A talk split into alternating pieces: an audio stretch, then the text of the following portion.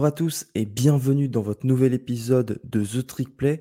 Aujourd'hui, on continue, hein, on s'arrête pas en bon chemin. Résumé, débrief de la week 5 de College Football. Je suis accompagné par Ryan et Robin. Salut Ryan. Hola, hola tout le monde.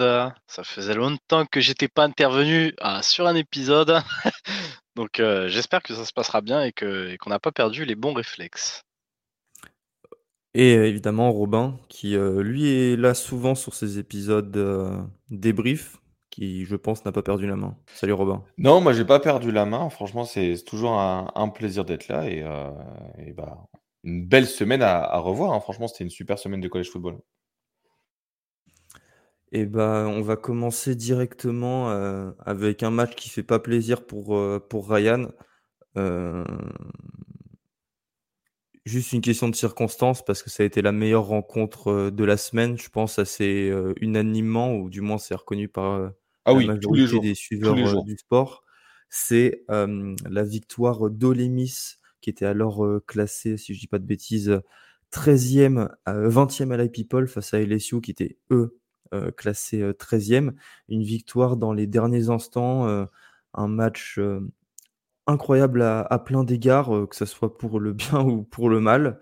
Et, euh, c'est Mississippi qui l'emporte euh, grâce à un touchdown en fin de match. Ryan, quels sont d'abord, avant qu'on rentre dans, dans l'analyse, dans le vif du sujet, quelles sont tes, tes premières impressions?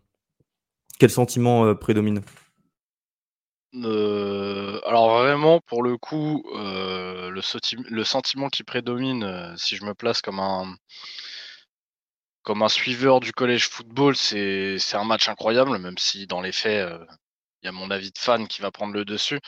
Mais, euh, mais ouais, match incroyable, rencontre incroyable, comme on en a bah, chaque année dans, dans le collège football. Euh, maintenant, le, le, le sentiment qui, qui prédomine par contre en tant que, en tant que fan, bah, c'est, euh, je pense euh, déjà déception, parce qu'on pourra, on pourra y revenir, mais, euh, mais pour moi, la saison est officiellement morte euh, à cause de ce match-là. Mais surtout euh, de la haine, de la haine envers notre, notre corps d'ODEF, mais, euh, mais ça, on y reviendra, on y reviendra plus tard et, euh, et je pourrais, euh, je pourrais en parler plus longuement bah, sur, euh, sur le live qu'on compte faire, euh, qu'on compte faire cette semaine, Gus. Mais donc ouais, de, de la déception et de la haine plus que de la tristesse, parce qu'en fait, euh, déception vu que forcément, comme je t'ai dit, pour moi, t'es éliminé. Oui, Et parce que haine, voilà, vous vous aviez des aspirations de playoff. Exactement, exactement. Et, euh, et haine plus que de la tristesse, parce que bah, pour avoir de la tristesse, faut au moins avoir euh, rendu une, une copie convaincante. Donc, tu vois, si j'étais plus un, mec qui kiffe l'offense, euh, genre bah, comme Kevin ou quoi, je pense que ça aurait été plus de la tristesse qu'autre chose, et encore. Mais là, c'est surtout euh, quand tu vois ce qu'on a montré défensivement, non, c'est, je suis pas triste, je suis haineux. Genre vraiment, je, je suis même pas énervé, je suis haineux en fait. Bah, venons-en à cette défense. Euh, vous meniez euh, 42 à 34 euh, à la fin du troisième quart-temps. Et Olemis, dans ce quatrième quart-temps fatidique, a inscrit, euh, a inscrit, a inscrit euh, trois touchdowns. Alors oui, ça fait euh, pas 21 parce qu'il y a eu euh, une tentative à deux points loupés et une autre euh, réussie, notamment si je me rappelle bien sur une course de euh, Quinshon Jenkins, et on y reviendra, qui a fait un très très gros match. Au global, la défense de euh, LSU a euh, subi, a, enfin, Ole Miss a, a parcouru en tout 706 yards, 389 à la passe et surtout 317 à la course. Comment tu expliques cette performance défensive? C'est quoi de l'exécution, du schéma, une mauvaise utilisation des joueurs? Enfin, je suppose que tu vas me dire que c'est un peu, un petit peu de tout ça, mais quelle est selon toi la principale raison de cette performance défensive? Bah, tu t'as un petit peu spoilé le truc. C'est, déjà un petit peu, un petit peu de tout ça, effectivement, parce qu'au bout d'un moment, tu peux pas remettre que la faute sur, sur comment dire, sur un aspect du jeu. Donc il y a, un petit peu de tout ça. hein. Il y, a, parfois où on se trouve euh, parce que les assignations n'ont pas été effectuées. Il y en a d'autres parce que tout simplement t'as pas le, pas le talent sur le terrain ou t'as pas le- l'expérience. Mais, euh, mais moi, j'en veux énormément à, Matt House pour, euh, pour en fait aussi l'utilisation qu'il qui, a de son personnel, euh, les choix tout simplement aussi de personnel sur le terrain et tout simplement les certains euh, certains schémas de jeu qui sont pas forcément les bons ou en tout cas qui sont pas les bons pour le niveau auquel ça joue. Tu vois, c'est-à-dire que c'est bien beau hein, de vouloir jouer des défenses NFL, mais ça, ça demande aussi des, des, des joueurs que tu n'as pas forcément à tous les postes euh, dans le collège football. Et comme je te dis, je, on, on en reparlera euh, peut-être, euh, peut-être, sûrement même euh, dans, dans le live où j'aurai un petit peu plus de temps pour, pour m'attarder là-dessus. Mais carrément, je voulais même faire une TT palette dessus et j'ai abandonné l'idée parce qu'il n'y a rien de, il y a rien de sympathique qui va en découler tellement je, je, je suis énervé en fait euh, envers cette défense et envers euh, et envers le cordeau défensif Matt House. Et pour et, et, et pour le coup, j'ai même regardé ça donc euh, à tête reposée après après deux jours de de repos mental, on va dire. J'ai regardé, j'ai fait un petit un petit film study de cette défense et j'ai toujours les mêmes conclusions qui sont que au bout d'un moment, c'est on, on, on s'est tué nos chances tout seul. C'est honteux. C'est vraiment honteux. Et c'est d'autant plus frustrant que l'attaque a été euh, excellente, notamment dans le sillage de Jaden Daniels qui termine à 27 sur 36, 414 yards, yards pardon, et 4 touchdowns, euh, plus euh, un touchdown à la course pour 99 yards. Logan, Logan, Diggs a aussi inscrit deux touchdowns et a couru pour plus de 101 yards. Il y a eu un gros match, si je me trompe pas avec son prénom, de Brian Thomas Jr. et de Malik Nabers. Enfin, l'attaque a, a hyper bien marché. Et c'est aussi de là où résulte la frustration. C'est que avec une telle attaque, forcément, ton plafond, tes aspirations en fin d'année sont, sont plus hautes. On sait à quel point l'attaque est important au collège football. Et euh, quand tu vois cette défense, euh, c'est pas l'année n'est pas finie, mais euh, ne pas être au niveau de cette attaque, c'est frustrant. Au-delà du, du team play, désolé Ryan, avant que, que, Gus finisse de parler, euh, là, tu vois, Gus, il parle beaucoup de team play.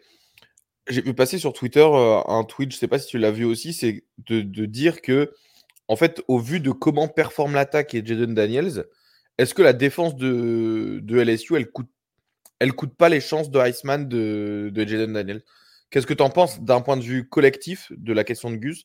Et moi, je rajouterais juste ma, partie sur, euh, l'individuel avec le, le Iceman. Bah, bah écoute, juste pour répondre à Gus déjà pour commencer, c'est peut-être une bold take ce que je vais faire, mais on a c'est peut-être une des meilleures défenses, euh, c'est peut-être une des meilleures offenses de l'histoire des LSU après celle de 2019, euh, statistiquement parlant.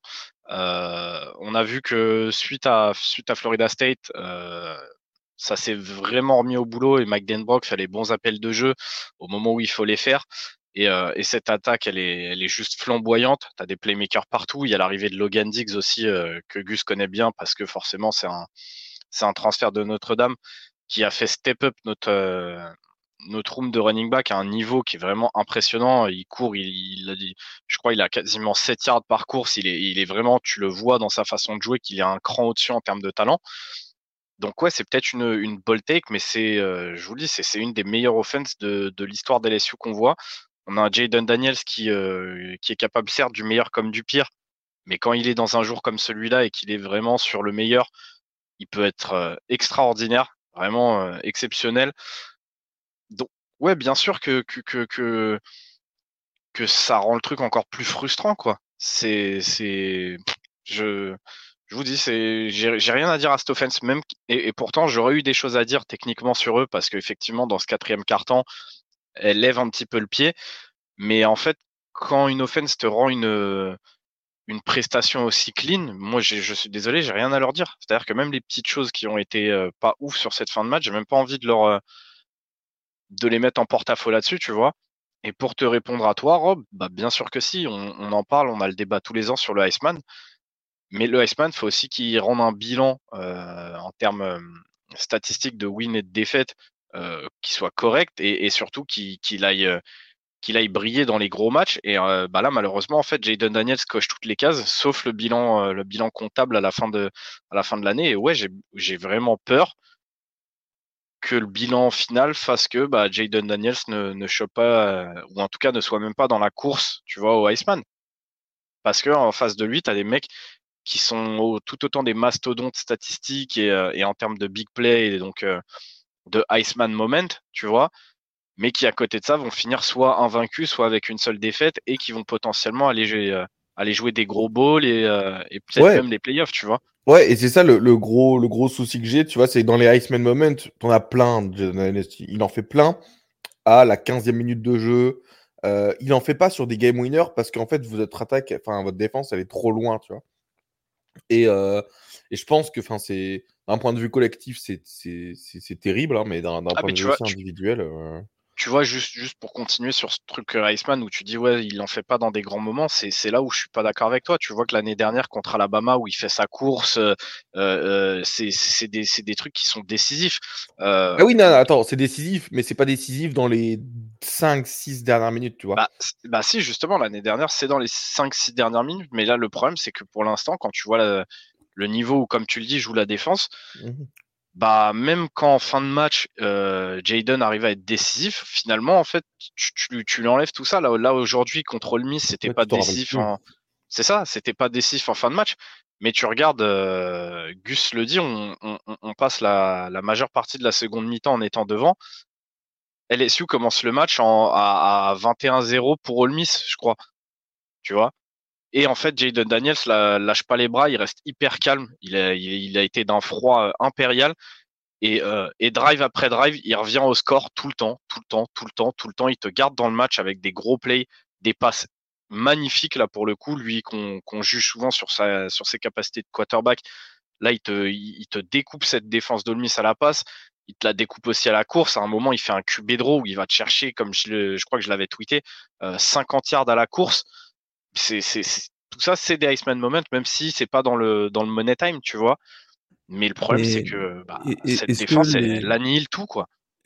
Est-ce que les performances individuelles sont vraiment ce qui euh, intéresse cette année euh, les fans de LSU Évidemment, le Iceman est très important, mais pour moi, c'est euh, le Iceman est subsidiaire à la qualité de ta, de ta saison.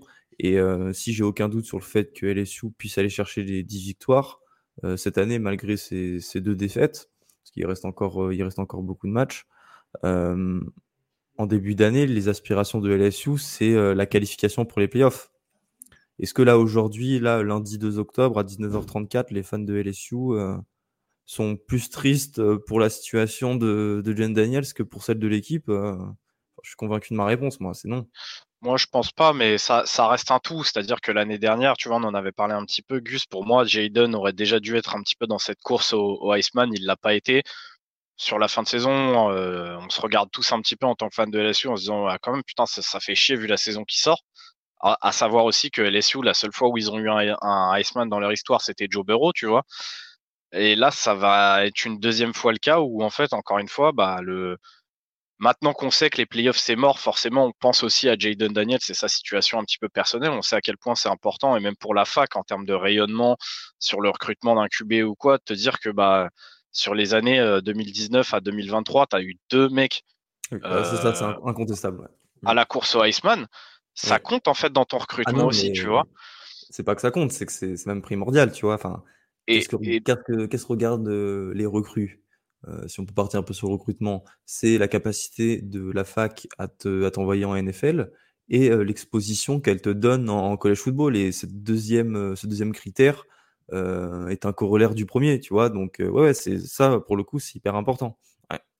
Et, c'est là où, tu vois, je te dis, je pense que maintenant que le, que, entre guillemets, l'objectif principal est mort, forcément, tu rediriges un peu ton attention sur l'objectif secondaire et tu regardes le, le constat qui est là, c'est que Jaden coche quasiment toutes les cases pour être dans la course au minima, tu vois, à minima euh, à la course au, Iceman, mais qu'avec cette défense-là, tu vas encore te manger des défaites et tu vas encore passer pour un con, en fait, et finalement, ça va ternir aussi cette, euh, cette candidature-là.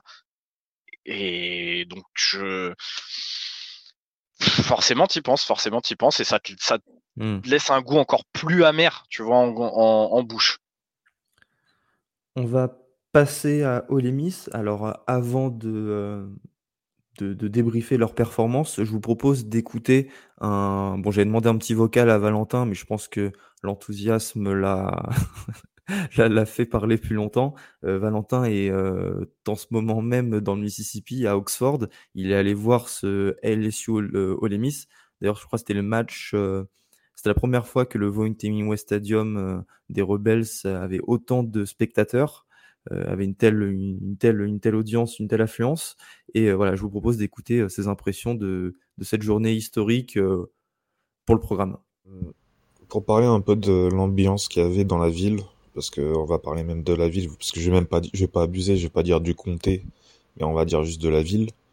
C'est franchement quelque chose que si on ne le vit pas, on peut pas comprendre malheureusement.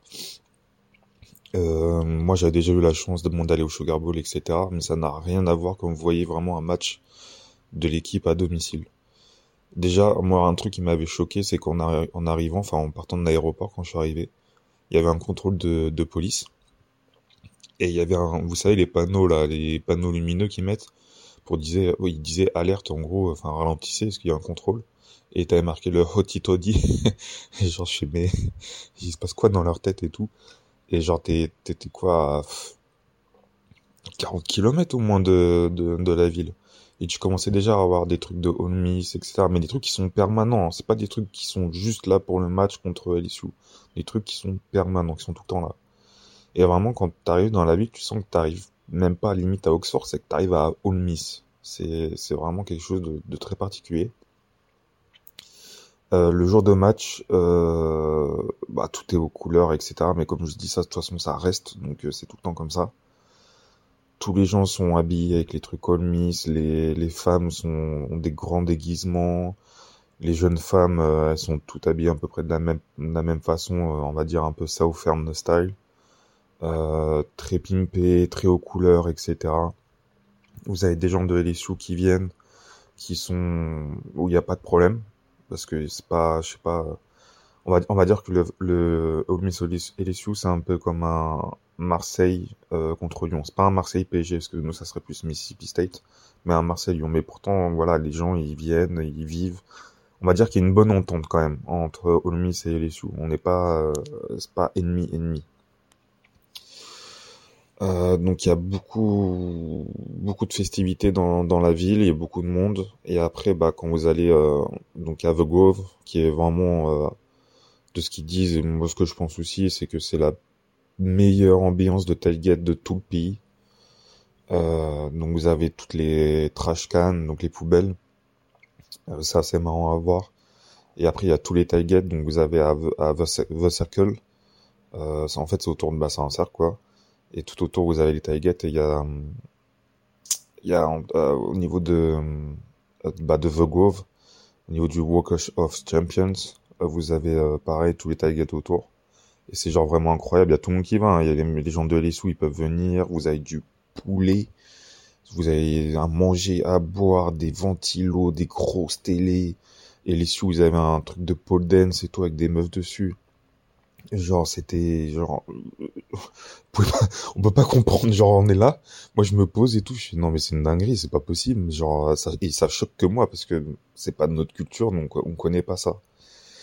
Donc vraiment une ambiance. Euh, si vous avez la possibilité d'aller voir un match à, à Ole franchement, euh, faites-le parce que c'est vraiment une dinguerie.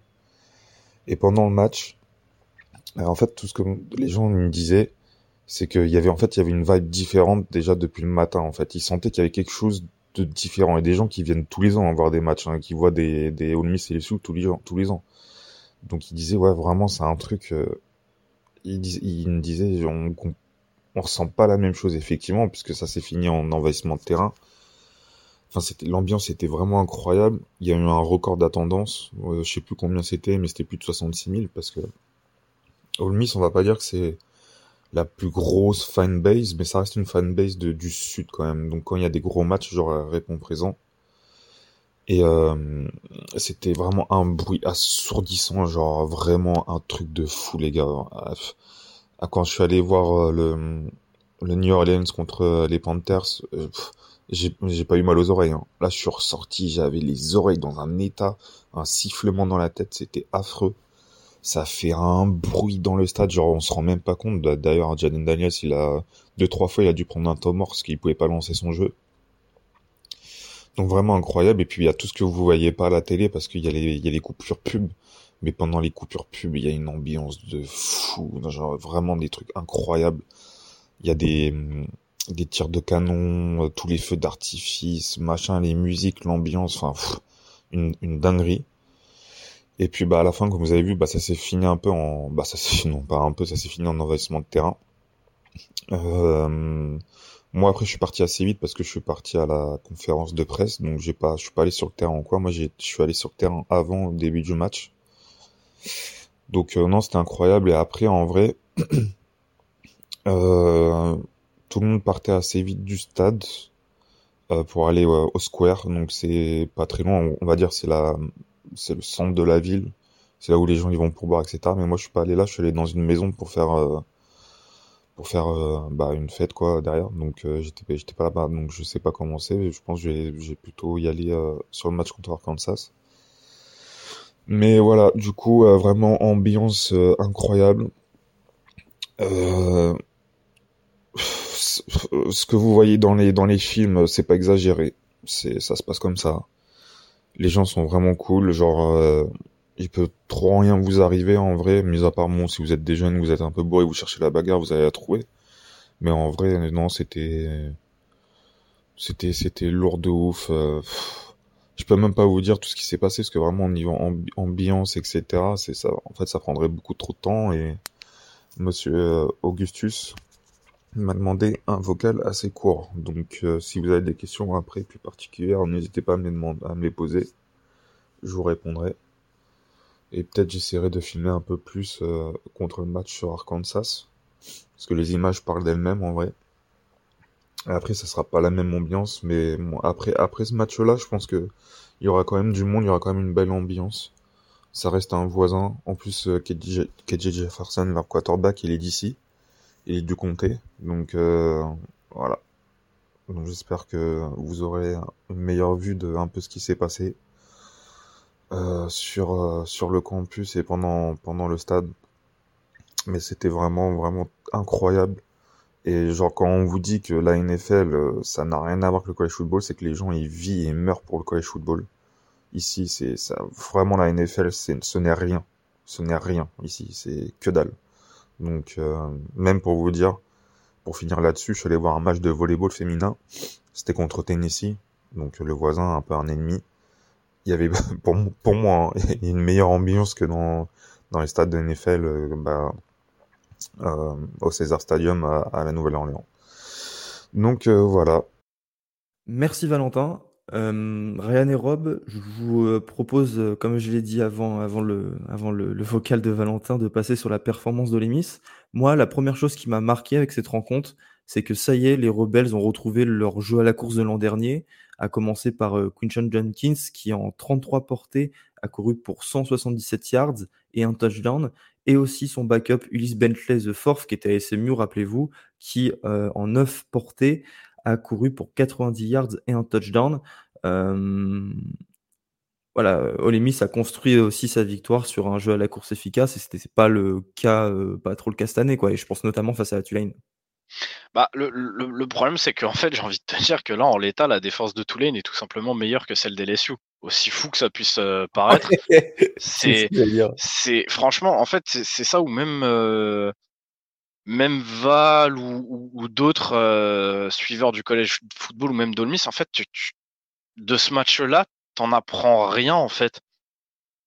C'est con à dire, mais t'en apprends rien, si ce n'est que bah, t'as une offense qui euh, a, le, a le mental pour rester dans les matchs euh, qui peuvent monter euh, très haut dans les scores, mais en fait, t'apprends rien, quoi. Et Judkins, on sait que c'est un putain de joueur. Ulysses Bentley, on sait que c'est un putain de joueur, mais en fait, en face, on a tellement rien montré que tu sais pas réellement si le jeu au sol de Olmi est revenu ou si c'est juste LSU qui a été putride, en fait. Non, mais j'entends, mais tu peux pas imputer la performance exclusivement, et comme tu le dis, je suis d'accord avec toi, au, au, mauvais niveau de la défense de LSU. Euh, au bah limite, ça a aussi gagné le match parce que les Rebels ont fait une belle rencontre. Bien sûr, mais franchement, sur le, sur le jeu au sol, j'en sais rien, tu vois, Gus.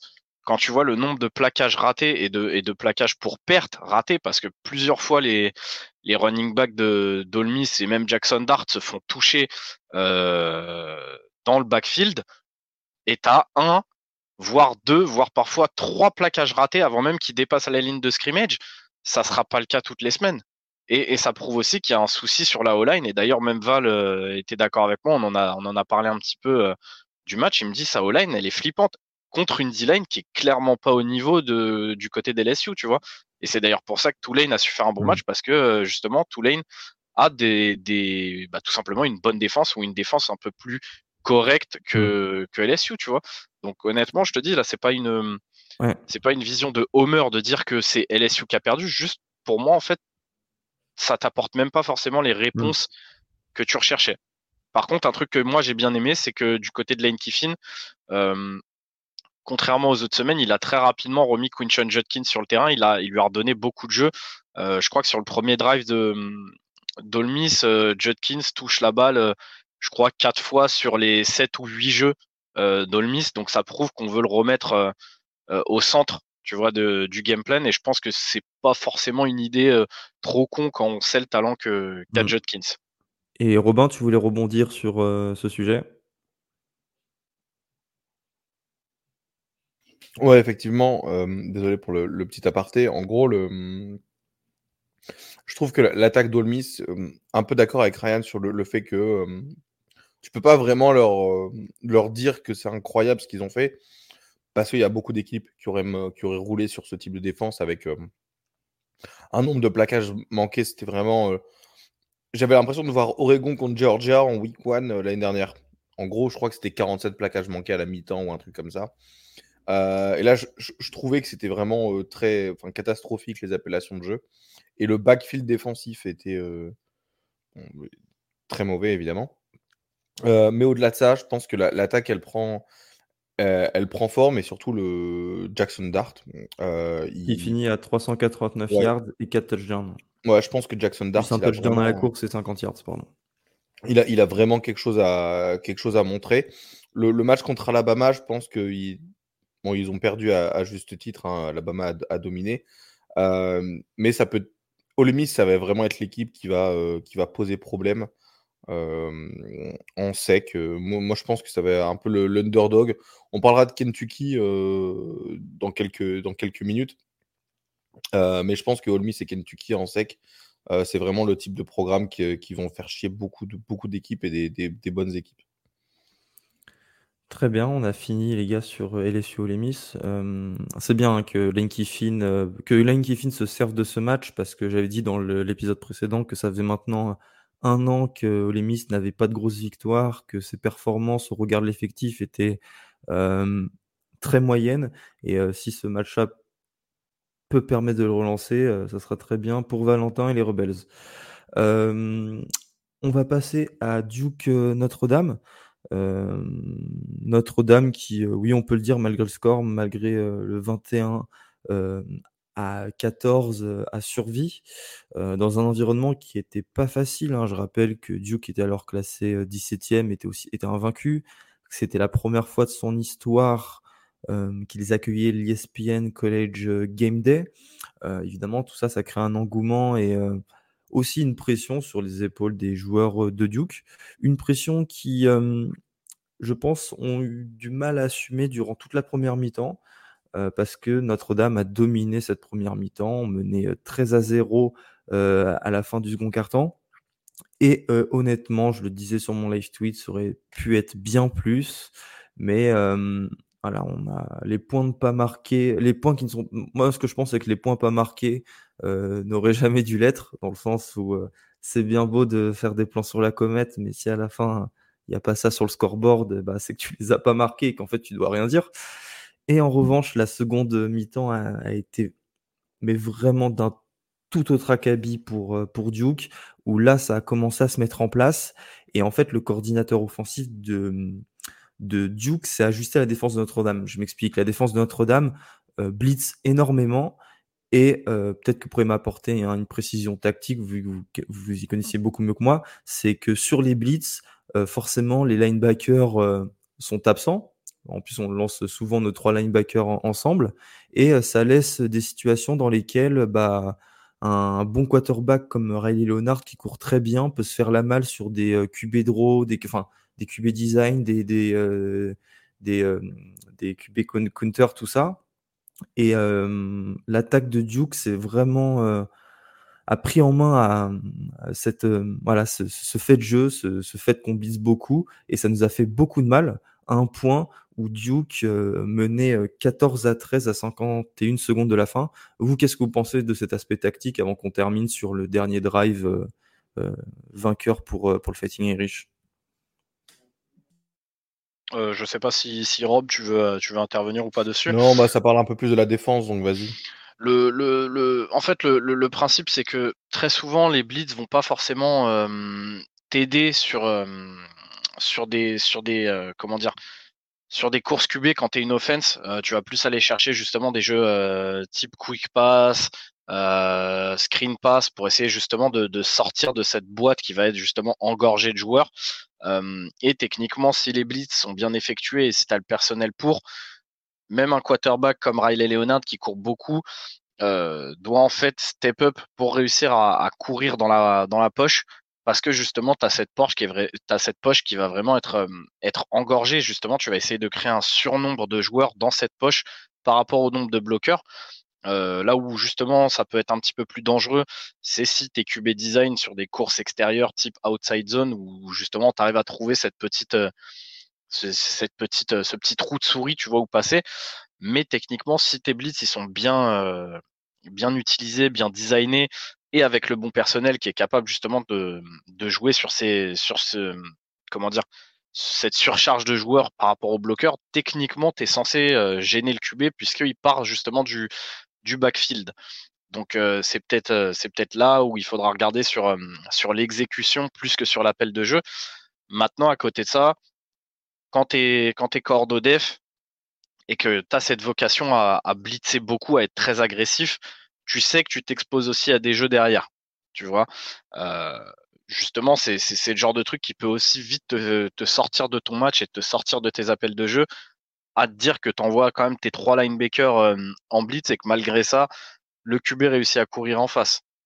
Chose qui s'est pas passée puisque justement au final euh, Notre-Dame est ressorti vainqueur et, j'ai trouvé que euh, sur les sur les résumés de match que j'ai regardé j'ai quand même trouvé que vous étiez vous étiez bien resté dans votre match et que et qu'en en gros vous avez pas forcément paniqué. Donc c'est aussi euh, c'est aussi un, un, un, bon un bon point pour ton coaching staff Gus un bon point pour le coaching staff euh, défensif, hein, parce que hum, il y a beaucoup de critiques qui ont été mises à l'encontre de notre coordinateur offensif après ce match. Alors, certes, il nous manquait beaucoup de receveurs et on sait que la room de receveurs à Notre-Dame c'est plutôt compliqué. Euh, voilà, ça nous a pas aidé à. Sam Hartman peut peut pas tout faire et il a besoin quand même d'un minimum de séparation de, ses receveurs et ça n'a pas été le cas ce soir, d'autant plus que notre O-line, euh, notamment nos gardes intérieurs, ont fait leur plus mauvais match de, la saison. Et euh, à 51 secondes de la fin, je reprends le fil de la rencontre, 14-13 pour, euh, pour, euh, pour, pour, pour, pour, Duke. Et là, drive de...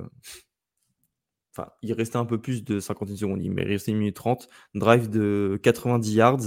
Et à un moment, on est en 4ème et 16. Et Sam Hartman arrive à aller chercher le first down sur une course de 17 yards moi, une course que je qualifie euh, moment au regard, là pour le coup, du contexte du match, puisque c'est littéralement cette course qui nous permet ensuite de, qui permet ensuite à Audric Estimé de marquer un touchdown de 30 yards à la course. alors qu'on s'est fait mal axer par leur ligne défensive, notre jeu au sol s'est fait mal axer par leur ligne défensive tout le match. Et voilà, victoire 21-14 parce que la, la conversion à, à, deux points est passée. C'est un match qui, alors, est très important pour Notre-Dame parce que ça maintient le Fighting Irish en vie dans la course au playoff. En plus, le match de la semaine prochaine sera face à Louisville qui, qui est classé. Et pour Duke, on a eu très très peur, Robin, parce qu'il s'est blessé à la fin du match. Ouais, bah une, une blessure qui arrive très très souvent hein, dans, le, dans le collège football, ce, ce genre de enfin dans le football en, en général. Euh, J'ai pas le nom du, du joueur de Notre-Dame qui est, qui fait le plaquage. Euh, et d'ailleurs, si, je peux préciser. Euh... C'est pas un plaquage méchant. Hein, Non, non, pas du tout, pas du tout. Ah, non, ah, c'est juste pour préciser. Euh, la perte du joueur, tu vois, qui termine, euh, ce qui est mmh. énorme pour un defensive line, à 13 plaquages, 3,5 plaquages pour perte, un sac et deux fumbles forcés. Ah c'est un D-line qui, fait, qui a 6. je sais, je sais jamais combien ça fait en centimètres, mais il est undersize pour un D-line. Et oh, voilà, je trouve ça bien aussi de mettre en de, montrer que tu peux être un petit D-line et. Euh, et, te faufiler dans la dans le line adverse. Ouais, bah justement le là en gros sur, sur le, dernier play de, de, Duke, hein, Duke était en, en quatrième tentative il me semble. du coup, on a Raleigh Leonard qui, qui, qui rentre hein, dans la poche le, pour, pour éviter un premier sac. Il commence à, à essayer d'aller courir, il me semble. Et ensuite, du coup, il se fait, euh, il se fait plaquer vers l'arrière et en, euh, sa, cheville, euh, je pense que sa cheville ou son genou, mmh. reste en fait en dessous du joueur. Donc c'est-à-dire qu'elle tourne et le reste du corps ne tourne pas. de toute façon, c'était le dernier jeu, donc il n'y avait pas de, dire ah bah tiens, il n'a pas pu jouer les, dernières 30 secondes du match. Peut-être que Duke aurait pu marquer son, son TD. Après, c'était un fumble et qu'on a récupéré. c'était un fumble quoi qu'il arrive. Après, je pense que mmh. moi, pour avoir déjà vécu des blessures comme ça, euh, ce genre de ce genre de blessure, tu tiens pas à la balle. En fait, tu tires d'abord. Euh, enfin, c'est trop dur de, de, garder la balle.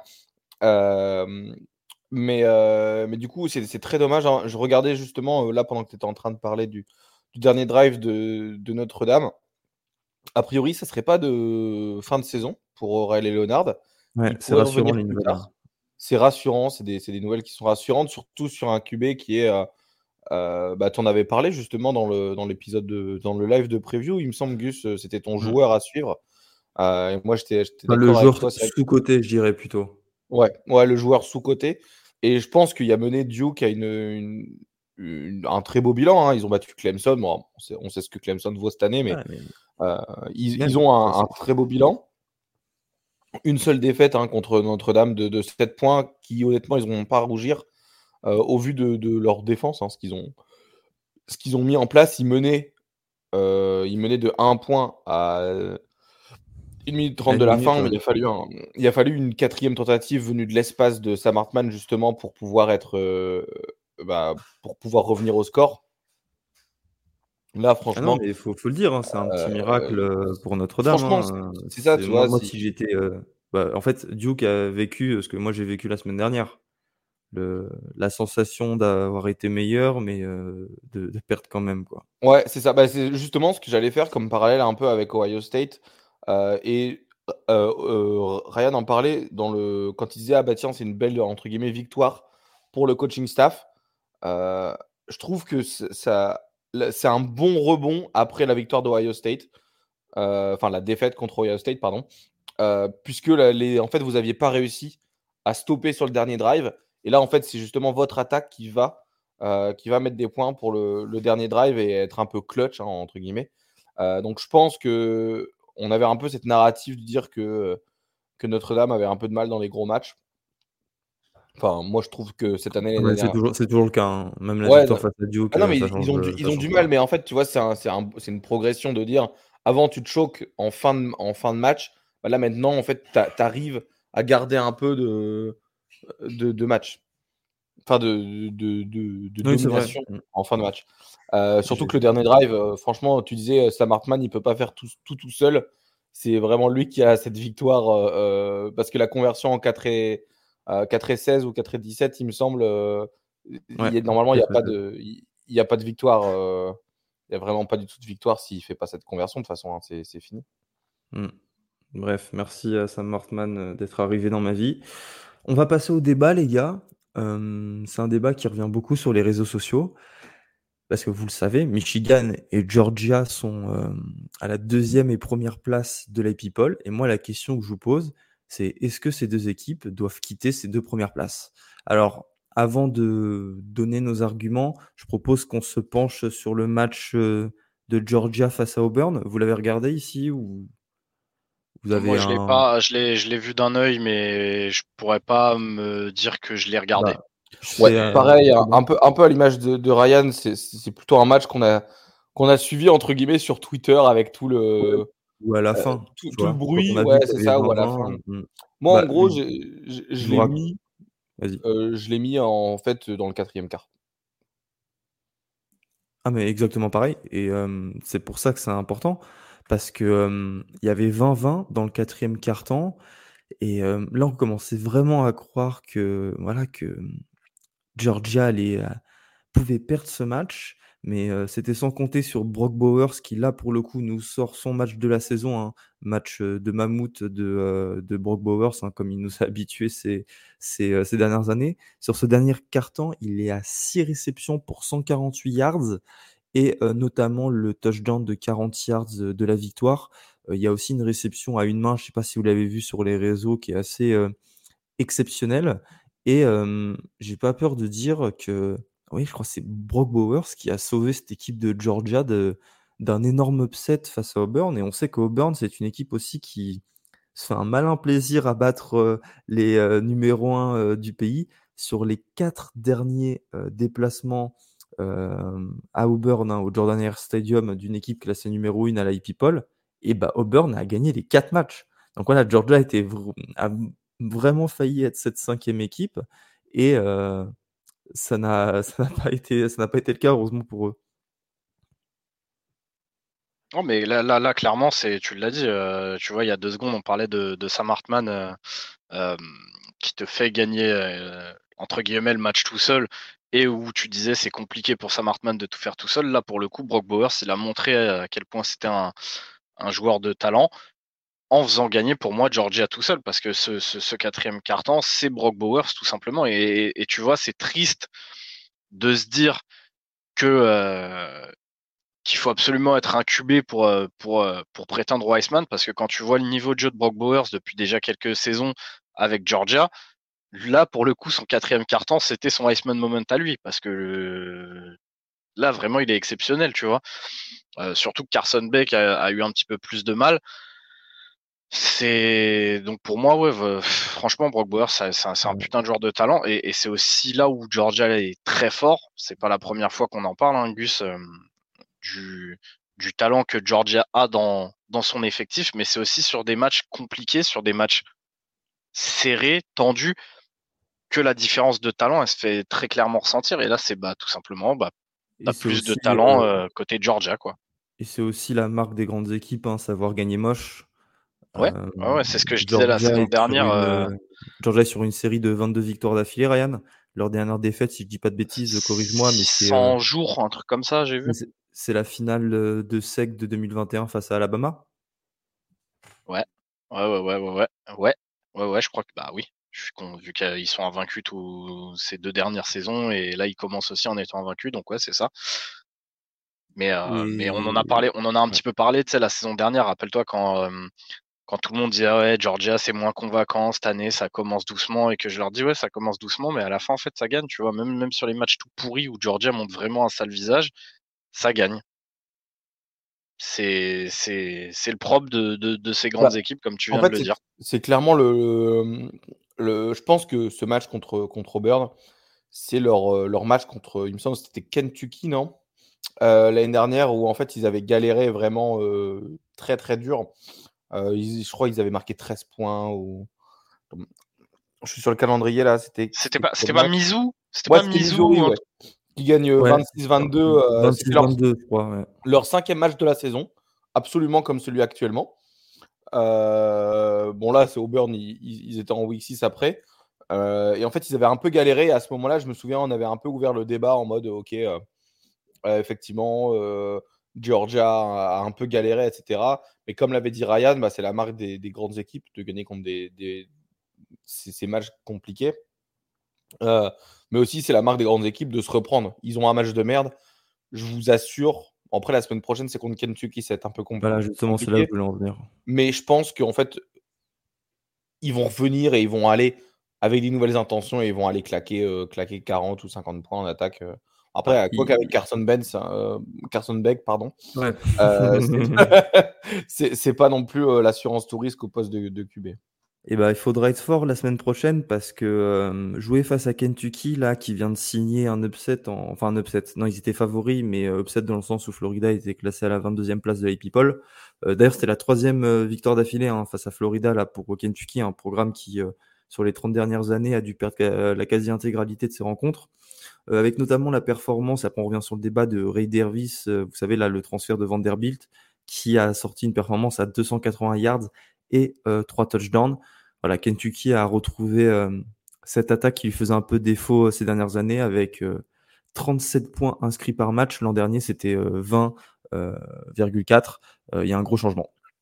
Michigan, après Georgia, a on le sait, un calendrier qui va commencer en novembre, donc ils n'ont pas encore joué de, vraies rencontres. Là aujourd'hui, enfin là, euh, samedi face à Nebraska, c'était le premier où euh, Michigan a, cover le, spread, alors qu'ils avaient affronté quand même des équipes euh, voilà, pas très bonnes ou des équipes du, groupe of 5 avant. Et la conclusion qu'il faut tirer de tout ça, c'est que la course au playoff n'a jamais été aussi ouverte. Il y a 10 équipes qui peuvent y aller. Et alors, s'il y a 10 équipes qui peuvent y aller, pourquoi Michigan et Georgia gardent ces deux premières places? On sait que voilà, ils auront, euh, ces équipes auront la possibilité dans quelques semaines de, regagner ces places. Mais en attendant, tu as des équipes, et euh, je pense notamment à Texas, Ohio State, Florida State, euh, Penn State, Oregon. Bon, j'attends encore un petit peu pour Oregon parce que les gros matchs vont arriver, les très gros matchs vont arriver. Mais toutes ces équipes-là ont déjà prouvé qu'elles méritaient de, de rentrer dans le top 4 et pour certaines d'entre elles d'être à ces deux premières places pour vous, allez, je vous demande quelle, devrait être cette équipe qui devrait prendre leur place? Bah, moi, je vais, comme d'habitude, être le vieux con aigri du, podcast, mais aucune. Georgia a gagné. Dans la douleur, mais Georgia a gagné. Michigan, ça a gagné avec son, calendrier rempli de cupcake games, mais ça a gagné. Donc pourquoi tu vas faire perdre une équipe qui, qui gagne ses matchs? Tu peux pas. C'est pour ça aussi que pour moi, le lay people de début de saison est tellement important. Euh, c'est aussi pour ça. C'est aussi pour ça que chaque année, je gueule quand je vois des équipes qui partent. Oui, oui, favoris. Tu sais qu'en fait, Michigan va finir dans les le haut du classement, mais en fait, en les mettant directement deuxième, avec ce calendrier-là, bah, je suis con et vieux et gris, mais pour moi, tant que tu gagnes, je peux pas te faire perdre de place.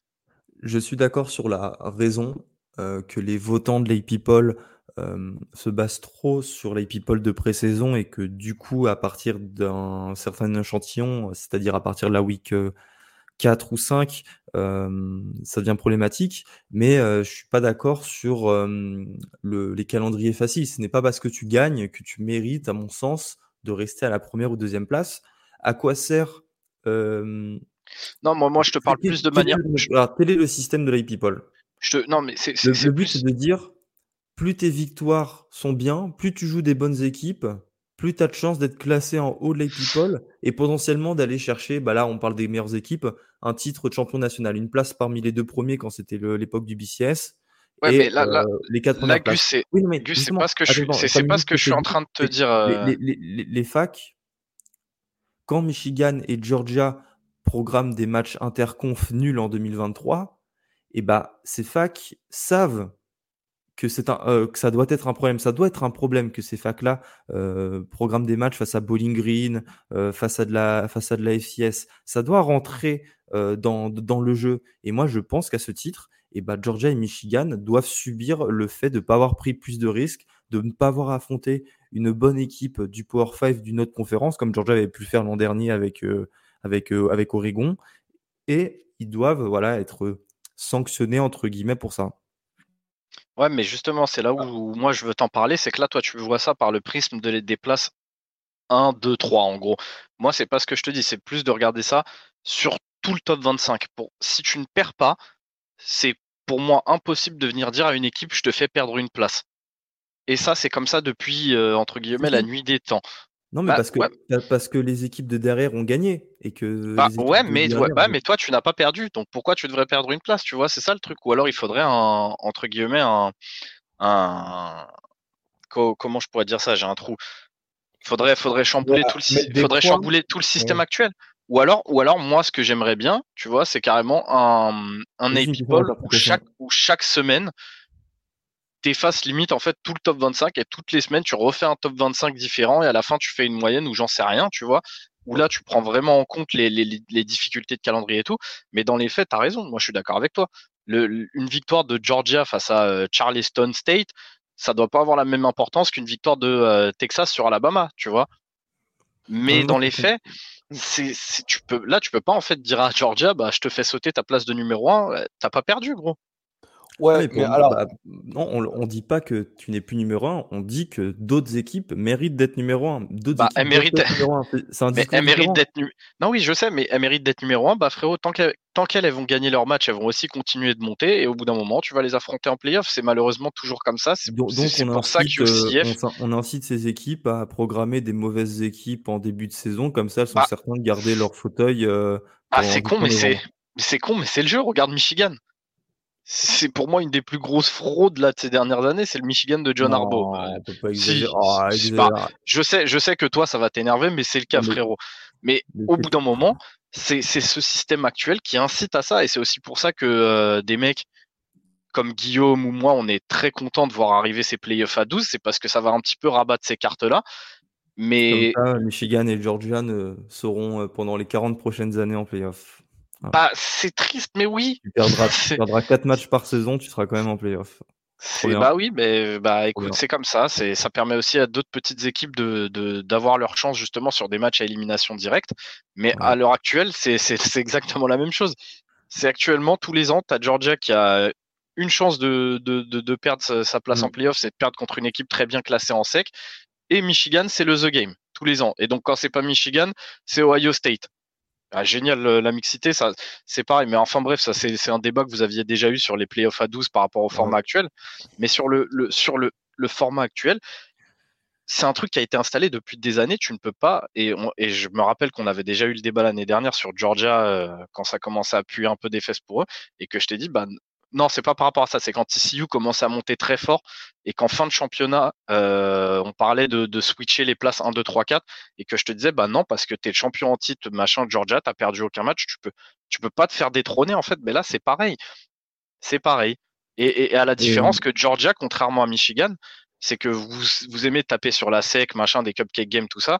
Georgia, dans tous les cas, ça va avoir des, des, des, des affrontements en sec qui potentiellement vont leur faire des matchs à risque Contrairement à Michigan, qui là pour le année, la SEC est bien moins bonne.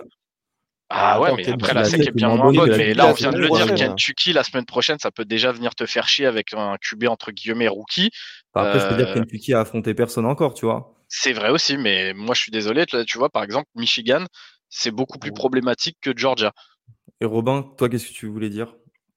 Moi, en fait, j'ai un peu le cul entre deux chaises. Hein. Je, vais, euh, je vais faire une réponse de Normand, mais je trouve que la réponse de l'argument de Ryan en disant bah, ils sont un, ils n'ont pas perdu, pourquoi est-ce qu'ils passeraient deux? Il est valide et il est euh, techniquement imparable. Sauf que euh, bah, le tien aussi, il est valide en disant bah, comment est-ce que tu récompenses Texas? Par exemple, à Texas, je regardais un peu leur calendrier. Ils ont battu Alabama qui était 3. Ils ont battu Wyoming, qui est au final une bonne équipe. Hein. Certes, c'est un peu moins fort, mais c'est. Ils sont à 4 ans, Mountain West, ouais. C'est une bonne équipe, ouais. Ils, ont, ils sont allés battre. Euh, enfin, ils ont battu Kansas, qui était 24e du pays. Donc, ils ont deux victoires contre le top 25. Et, deux Demain, 10 points. C'est ça. Ils ont mis 30 euh, points à Kansas et ils ont mis 10 points mm. à Alabama. Demain, tu vas battre Oklahoma, qui est 12e, qui est une super équipe. Pour moi, Oklahoma, ils sont normalement, ils seront plus hauts que 12 bref. Euh, donc tu dis, tu as battu trois victoires du top 25. Georgia actuellement, ils ont euh, dans leur calendrier, je ne sais pas euh, si, s'ils ont, s'ils ont battu une équipe du top 25 pour l'instant. Non. Ça m'a l'air, ça m'a pas l'air, tu vois. Est-ce que tu peux dire que objectivement c'est la meilleure équipe du pays? Parce que le top 25 c'est le numéro 1 du top 25 c'est la meilleure équipe du pays. Est-ce que tu peux dire que la meilleure équipe de... La meilleure équipe du pays n'est certainement pas Georgia aujourd'hui. Et j'ai l'impression que tout le monde le sait, mais tout le monde constate que. Euh, en fait, euh, ça, c'est l'argument de Ryan. Tout, le monde le sait, mais ils n'ont pas encore été battus. Bah, c'est aussi ça que. Ils sont moins bons que l'année dernière, mais ça ne veut pas dire qu'ils sont mauvais. Bah, on, laisse, on laisse Georgia, euh, on, on, lui laisse, on laisse pas Georgia le bénéfice du doute. On n'attend pas la 11e semaine pour les virer du top 4. Euh, on les fait descendre et s'ils doivent gagner, euh, si c'est vraiment la meilleure équipe, qui gagnent leur match important dans quelques semaines et là ils reviendront. Bah ouais, mais non. Bah ouais, mais non, ça marche pas comme ça. Bah non, sur, sur le système actuel en termes d'équité, ça marche pas comme ça. C'est un problème de système, c'est une question bah, pour moi, système, c'est une question d'interprétation. Il y a plein ah de pour moi, c'est pour, pour, moi c'est un, pour moi c'est un souci. 5 ou 6 Ouais, mais pour moi c'est un souci de système parce que tu Bah, pour moi, si. Parce que quand le système, ça a toujours été le même et que tu as toujours récompensé les, les, les, les numéros 1, 2 du pays de la même manière et, et qu'on vienne pas me dire le contraire, parce que quand c'était Bama qui se tapait ses cupcake games, c'était la même chose, malgré le fait que la SEC soit forte, tout ça, c'était exactement la même chose. Tu as des saisons où Bama, ils étaient pépères, clope au bec, une main sur le volant et on les a jamais contestés. C'est Pour moi, c'est pareil. C'est ce système qui veut ça. Donc Texas est ah, condamné en fait à rester. Mais non, mais parce que et Michigan ne font pas un début de saison excellent. Bah non, bah non, mais, mais moi je suis d'accord, mais je suis d'accord avec toi. Derrière, la course n'a jamais été aussi verte. Les, bah y a, ouais, mais c'est. peuvent viser le, le, titre cette année? Il y a 10 équipes qui peuvent viser le titre? Bah moi je, je suis pas d'accord. Qui peuvent viser les playoffs, oui. Qui peuvent viser le titre, je suis pas d'accord. Ah si, il y en a 10. Pour moi, il y en a 10. Bah on verra. Mais tu peux me les citer. Pour moi, je suis d'accord. Tu as 10 prétendants au playoff, t'as pas 10 prétendants au titre. Parce que, encore une fois, les gens font la même erreur que l'année dernière avec Georgia, qui est que actuellement, Georgia. Il n'y a pas de favori au titre. Bah, pour moi, si. C'est qui? Georgia. Texas, Bah, Georgia, frérot, non. Georgia, ils sortent, ils sortent d'un double titre où ils ont écrasé le pays. Là, ça continue. Comme je vous dis, bah, Georgia, Georgia joue mal. De sec parce que mais Georgia gagne. et, eh, Georgia gagne. Et parce que Tout simplement. devant, ça suit pas. Parce que Alabama est, pas bon, enfin, est moins bon cette année. Euh, parce que euh, comme ils étaient moins bons l'année dernière, euh, Gus, on revient, c'est exactement le débat de l'année dernière. Tu peux pas retirer le champion, le champion en titre qui vient de gagner deux championnats, qui est invaincu depuis 600 jours. Tu peux pas les faire tomber de la première place. Et c'est le format actuel. Donc en attendant, Texas, ils sont condamnés à rester troisième. Tant ah, qu'il n'y a pas une des deux équipes. Bah ouais, mais c'est encore une fois, c'est malheureux, mais c'est comme ça, tu vois. On va passer à la suite. Et, juste, attends, je pose, je pose une question pour, pour Ryan. Là, tu disais, tant que tu n'as pas perdu, tu ne dois pas baisser de place. Mais par exemple, USC, ça fait quelques semaines qu'ils ne sont pas très convaincants. Ils sont toujours invaincus. Une équipe qui a 2-3 victoires contre des équipes du top 25. Est-ce que tu les mets au-dessus du USC alors qu'ils étaient derrière en pré-saison? Bah, Je suis désolé, mais sur le format actuel, moi personnellement, oui, je le ferai. Mais sur le format actuel, ça ne se fera pas. USC va rester devant. Bah non, pourtant USC descend là. USC descend. Ah, mais c'est là où que je c'est ce que je te dis quand je te dis que ça n'a aucun sens. Mais si ça le truc, c'est bah le problème, c'est qu'en en fait, c'est parce qu'on on est dans une recherche d'objectivité parfaite avec le top 25, où en fait, on n'arrive pas à comprendre que selon les votants, et c'est pour moi, c'est pas un problème, ça fait c'est des incohérences qui font partie du collège football, c'est qu'on peut avoir des logiques différentes. Il y a 130 équipes dans le pays, tu as 130 trucs différents, tu as des conférences différentes, tu as plein de trucs à prendre en compte. Est-ce que ton équipe était, moins, était meilleure en début d'année? Est-ce que, celle que, est-ce que à la week 11, celle que tu as battue à la week 1 a fait au final une meilleure saison ou l'inverse? Il y a plein de trucs à prendre en compte et on peut pas aller chercher la subjectivité ou alors aller chercher l'objectivité. Alors, ou alors si on va aller chercher cette objectivité, on n'a qu'à supprimer les, les, les, polls et on fait un système à la NFL ou, on fait, ou à la Ligue 1, on fait un classement de 1 à 130 et, voilà, ça règle le problème. Bah, mais mais non, parce que pour moi, bah, pour moi, parce que comme je te dis encore une fois, techniquement, si tu veux le système parfait, il faut que tu puisses faire la part des choses entre ces deux systèmes-là. Et actuellement, je suis désolé, c'est pas vrai. Tant que ce sera euh, à l'appréciation des votants, tu auras des injustices où en fait, bah, tu comprendras pas pourquoi une équipe qui est classée 12e, tu as une, fois où eux, ils vont chuter, qu'à côté de ça, Georgia qui se tape que des cupcake games ou Michigan qui se tape que des cupcake games, perdent pas leur place de 1 et 2. Et pourtant, ça restera comme ça parce qu'ils vont pas vouloir chambouler le 1 et 2. Ça va bouger au niveau des 3, 4. Ils vont peut-être aller euh, faire une exception sur une semaine où ils vont, euh, ils vont peut-être refaire passer Texas 2 et ils vont garder Michigan 3, mais ils te feront, ils, te changeront pas le 1 et 2. C'est ça que je te dis. Mm. Et, moi, c'est là où ça me fait chier parce que justement, tu me dis, c'est cette incohérence-là que toi t'aimes bien parce que toutes les équipes ne sont pas censées être jugées de la même manière. Mais par contre, inverse le truc et mets-toi à la place des fans, mets-toi à la place des joueurs, mets-toi à la place des coachs de chacune des équipes. Cette incohérence-là, tu peux pas l'expliquer. Parce que comment tu vas expliquer à des mecs qui se la tuent chaque semaine euh, à l'entraînement, qui se la tuent ensuite jour de match et qui gagnent, les, qui gagnent leur match, leur dire bah ouais mais frérot, euh, cette équipe-là, là, elle a moins de talent que toi, elle gagne les matchs, c'est eux qui méritent plus eux, ils vont te dire comment ça, ils méritent plus. Moi, je me casse le cul tous les jours. Ils, ont, ils, ben ont battu des, ils ont battu des meilleures équipes, donc ils méritent de passer devant. C'est pour ça. Ben mais bref, rien. Enfin, on est, pas. En fait, je pense qu'on est d'accord sur ce qu'il faut faire. On n'est juste pas d'accord sur euh, la cause. C'est ça? Ah oui, c'est ça le truc. Bah oui. Bref. On va passer à Texas-Kansas. Là, pour le coup, Texas, parmi les favoris, a sorti la meilleure euh, performance de la semaine. Victoire face à Kansas, les Jayhawks qui étaient classés 24e euh, à l'IP Poll. victoire 40 à 14, avec une énorme performance du running back Jonathan Brooks, qui termine à 218 yards et 2 touchdowns. C'est son troisième match à plus de 100 yards, et en plus, il a derrière lui un, CG Baxter, vous savez, le, 5 étoiles, qui a de plus en plus de reps et qui est amené à être le prochain titulaire des Longhorns. Alors, il y avait que 14-20 hein, dans, la moitié, au début du, troisième quart-temps. C'est après que les Longhorns sont euh, all gaze no breaks, appuyés sur, euh, sur l'accélérateur pour aller chercher ce, ce, gros score. qu'est-ce qu'il faut retenir sinon? C'est que ouais, le prochain match. ah non, non, truc que j'ai envie de noter, le cahier de jeu de Kansas qui est toujours aussi cool.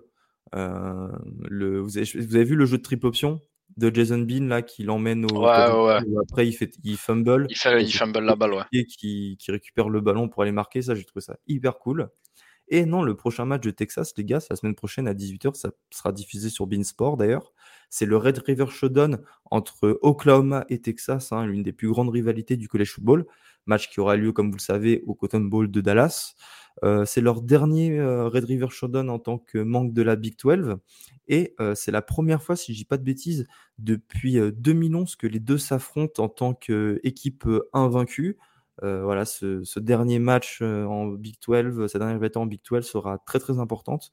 Surtout que Oklahoma là va de mieux en mieux. Ils sont 14e à l'IP-Poll et ils ont battu cette semaine 50 à 20 au Ohio, State, Iowa State plutôt. Ouais, non, sinon s'ils avaient battu Ohio State, ça aurait été le premier match euh, dont on aurait parlé dans cet épisode. Robin, pas faux. On passe sur Utah Oregon State.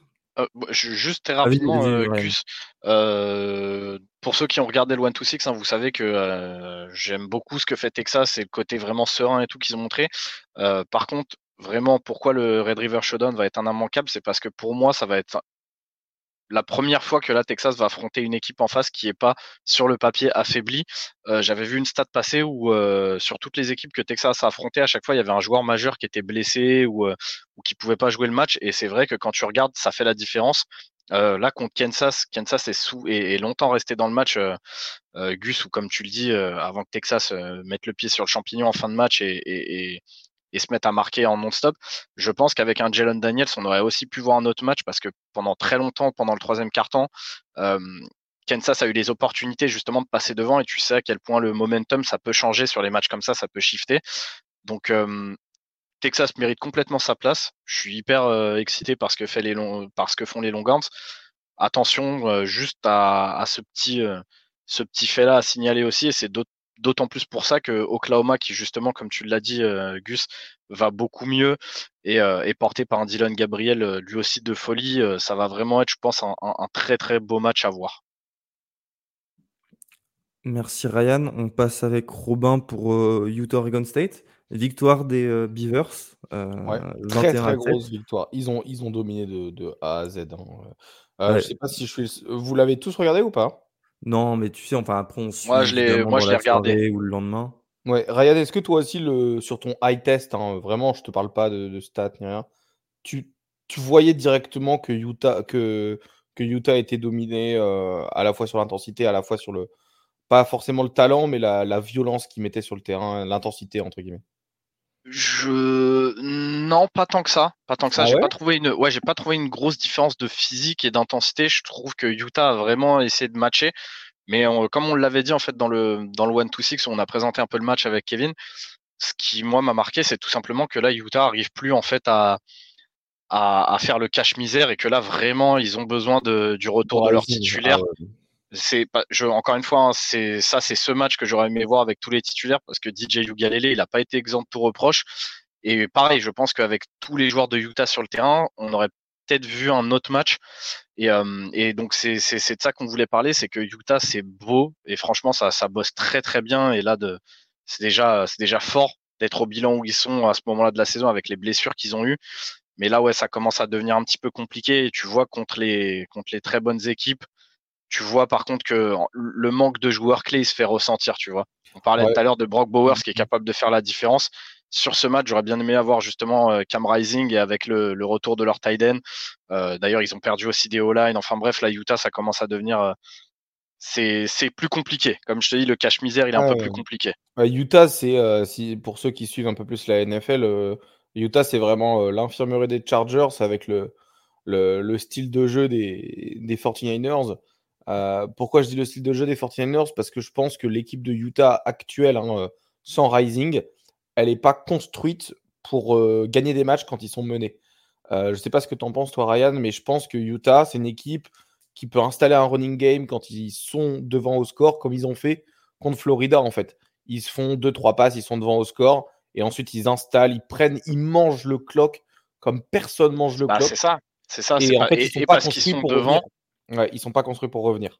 C'est ça. Et après, comme je te dis, c'est sur leur côté hyper physique et agressif où en fait ils sont capables de matcher l'agressivité qu'ils ont en face, mais en fait ils ont pareil, il leur manque ce talent pour, euh, tu vois, provoquer euh, euh, des turnovers décisifs ou quoi en défense. Et, et, c'est là que tu vois qu'un mec comme Rising peut te permettre derrière de remonter si t'es derrière. Là, en l'état, c'est trop, c'est un peu trop compliqué. Là, sur le match, tu as leurs deux QB qui se, leurs deux QB backup qui se blessent en plus. Ouais, ils sont banged up. Hein. Enfin, Johnson, qui est leur QB un peu double menace, euh, il a été, euh, il a pas beaucoup couru en fait, justement. Enfin, il s'est, il, s'est fait, éteindre. Il s'est fait éteindre. il s'est vraiment fait banged up. Et, pour le coup, là, on a beaucoup parlé de, Utah, comme tu disais, avec les, les deux QB blessés. Ils sont pas au max, mais là, quand tu vois qu'ils sont au max euh, Oregon State, si on shift un peu le, notre vue, euh, Oregon State avait presque tout le monde, hein, euh, à, quelques exceptions près, mais c'était pas non plus des, joueurs hyper importants. Là, Oregon State, c'est une vraie équipe. C'est une vraie équipe. La défaite contre Washington State, elle a fait mal. Euh, mais ça pouvait être facilement top 10 euh, à la fin de la, à la, fin de la semaine s'ils n'avaient pas perdu contre Washington State. C'est aussi, la... c'est ce que vous avez dit, mais la grande conséquence qu'il faut en tirer pour Utah, c'est euh, putain, mais quand est-ce que Cameron Rising revient de sa, mais on sait toujours pas, quoi. non, on sait pas, parce que c'est du du day to day, donc on sait pas. Et là, comme c'était une question rhétorique, mais ouais. Et, et, et ouais. comme je le disais, pour en avoir parlé avec Kevin, ce qui fait chier, c'est que Utah était classé justement, je crois dixième, et là, ça commence à vraiment, euh, t'es en train de perdre des points, quoi. T'es vraiment en train de perdre des points. Et bah là, tu vois, je regardais, euh, je regardais sur un peu sur, sur sur les actualités. Quand tu tapes Cameron Rising, en gros, le Salt Lake Tribune, il y a trois semaines, il disait Cameron Rising, il pourrait retourner cette semaine. Il est en day-to-day. Ça fait trois semaines qu'il est en day-to-day. ça fait. en fait, ça fait vraiment trop longtemps et je me demande à la fois s'il va jouer cette saison, je pense, hein, de toute façon. mais c'est surtout à quel. Est-ce qu'ils vont arriver à atteindre le, titre, le, championnat de Pac-12, enfin la, finale de la PAC-12 en, ayant perdu autant de matchs en intra-conférence? Parce que si derrière ils, perdent contre USC ou des équipes comme ça, euh, bah, directement le bilan il va, commencer à, partir. Tu vois, bon, ça va la semaine prochaine ils jouent California, mais euh, après ils jouent USC Oregon. Il faut que Rising soit revenu avant USC Oregon, sinon s'ils perdent ces deux matchs-là, euh, c'est clairement adieu au titre de, de Pac-12, un titre qui défend, hein, je le rappelle, depuis deux années. Donc, euh, ça commence à faire beaucoup. Et je pense que là, mmh. Oregon State a vraiment les armes pour. Euh, et puis, ils sont bien remis aussi de leur euh, défaite la semaine dernière face à Washington State. Quoi. Ça, c'était un, un, événement qui, qui, qui, devait arriver, quoi, une, une performance comme ça. Mais c'est mérité, de toute façon. Enfin, on savait qu'Oregon State allait faire une, une, belle saison. Maintenant, il y a une différence. et c'est surtout d'autant plus dur pour ces petits programmes que c'est difficile d'être constant euh, surtout dans une, conférence comme la PAC-12 qui est hyper homogène et qui euh, toutes les semaines peut, euh, peut t'offrir un, upset ou toutes les semaines pardon t'offre des, rencontres compliquées. voilà, c'est une bonne chose de fait pour les pour les Beavers. On va rester dans l'ouest de l'États-Unis, les gars, avec la Mountain West, et bah, qui est meilleure qu'annoncé. Hein. Vous vous rappelez, et c'était le c'était l'avis général euh, aussi des suiveurs de college football, c'est que la Mountain West était euh, particulièrement faible, s'annonçait particulièrement, particulièrement faible pour 2023. Et ben en fait, euh, non, c'est pas, pas, tant le cas que ça. C'est, je dirais même que c'est la Mountain West qui est en pole position pour obtenir le seul spot d'équipe du groupe of five qualifié à un bowl du, du, Nouvel An. le c'est le Cotton Bowl en général, ouais. Euh, avec Fresno State, Fresno State qui est euh, hein. toujours classé dans le top 25, qui a battu Nevada, même si ça a été un petit peu plus compliqué. Et Nevada est vraiment éclaté cette année. Hein. Nevada, c'est vraiment très, très, très, très compliqué. donc voilà, victoire face à Purdue et Arizona State. Il y a aussi UNLV et Wyoming. Alors ça, UNLV, je ne m'y attendais pas du tout, qui sont en 4-1 avec chacun une victoire face à une équipe du Power 5. Pour UNLV, c'était Vanderbilt. Alors je ne me souviens plus si c'était la, la, la, semaine dernière ou, ou, il y a deux semaines. Et pour Wyoming, la victoire face à, face à Texas Tech. Et en plus, tu as aussi Air Force. Alors Air Force, c'est bizarre parce que c'est une académie militaire, quoi.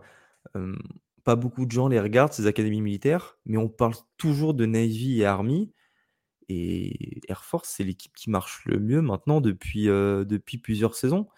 Si je dis pas de bêtises, ils sont en 49-10 là depuis, depuis, depuis, depuis 6 ans.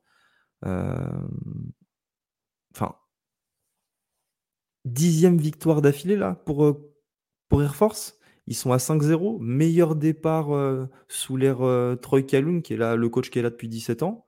Euh, là, en plus, ils ont battu euh, San Diego State 49 euh, à 10. ah non, je dis peut-être une bêtise. Non, non, attendez, qu'est-ce que je viens de dire là Je crois que je me, suis trompé. non, ils ont battu évidemment Wyoming, ils ont battu San Diego State 49 à 10, pardon. Et, voilà. Air Force, s'ils continuent comme ça, pourrait aller titiller Fresno State et pourquoi pas aller chercher ce dernier spot pour un bowl du Nouvel An. Alors je, trouverais ça incroyable qu'une académie militaire se qualifie à un bowl du Nouvel An. Faudrait voir. Je suis pas allé chercher les stats parce que je pense que je vais aller regarder pendant que tu en parles, mais je pense pas que ça ait déjà été fait. Hein, Ou alors à, part à la grande époque, dans, dans, les années 40, 30, tout ça. Mais ça serait incroyable que Air Force arrive à, voilà, à garder ce, rythme euh, toute la saison, là, ce, petit rythme de croisière, et aller aussi loin. Alors, la Montagne West, la semaine prochaine, euh, Air Force, euh, comme San Diego State et UNLV seront en bye week, mais on aura un très très beau match. C'est le Fresno State Wyoming. 5-0 et 4-1 lors de bilan respectifs. Ça sera à 2 heures sur, sur la Fox. Et je crois que je regarderai cette rencontre. Hein, match à Laramie, donc dans le Wyoming. voilà, c'est une conférence hyper intéressante, cette Montagne West. T'as pas une équipe qui sort du lot, tu en as quatre qui jouent le sommet de la conf, et ça, c'est super cool. Tu m'interrompras, Robin, quand tu auras trouvé la dernière fois qu'une équipe d'une académie militaire est allée à un beau nouvel an. En attendant, on va passer avec Ryan au Baylor UCF. Alors, on sait l'amour que tu portes pour, pour Baylor. pour, pour Dave Aranda plus que pour, Baylor, mais. Pour, pour Dave Aranda. Parce que Dave Aranda et ses joueurs étaient menés 35-7 à la fin du troisième quart-temps. Et là, ils sont mangés en fait un. ils, sont, ils sont mangés un, 29-0. Avec. Euh, voilà quoi. Je voulais bah, faire le calcul du nombre de, de, touchdowns. Ça fait 4 euh, touchdowns parce qu'il y a aussi une conversion à 2 points. Euh, et c'est un, un field goal d'Isaiah Hankins à 1 minute 21 de, de, la fin du match qui leur a permis de remporter la victoire. Franchement, je suis hyper content, surtout que, euh, en fait, je suis, arrivé, euh, pour être très honnête, je suis arrivé sur le match, euh, mon lien arrêtait pas de planter, donc, je cherchais d'autres liens, tu vois.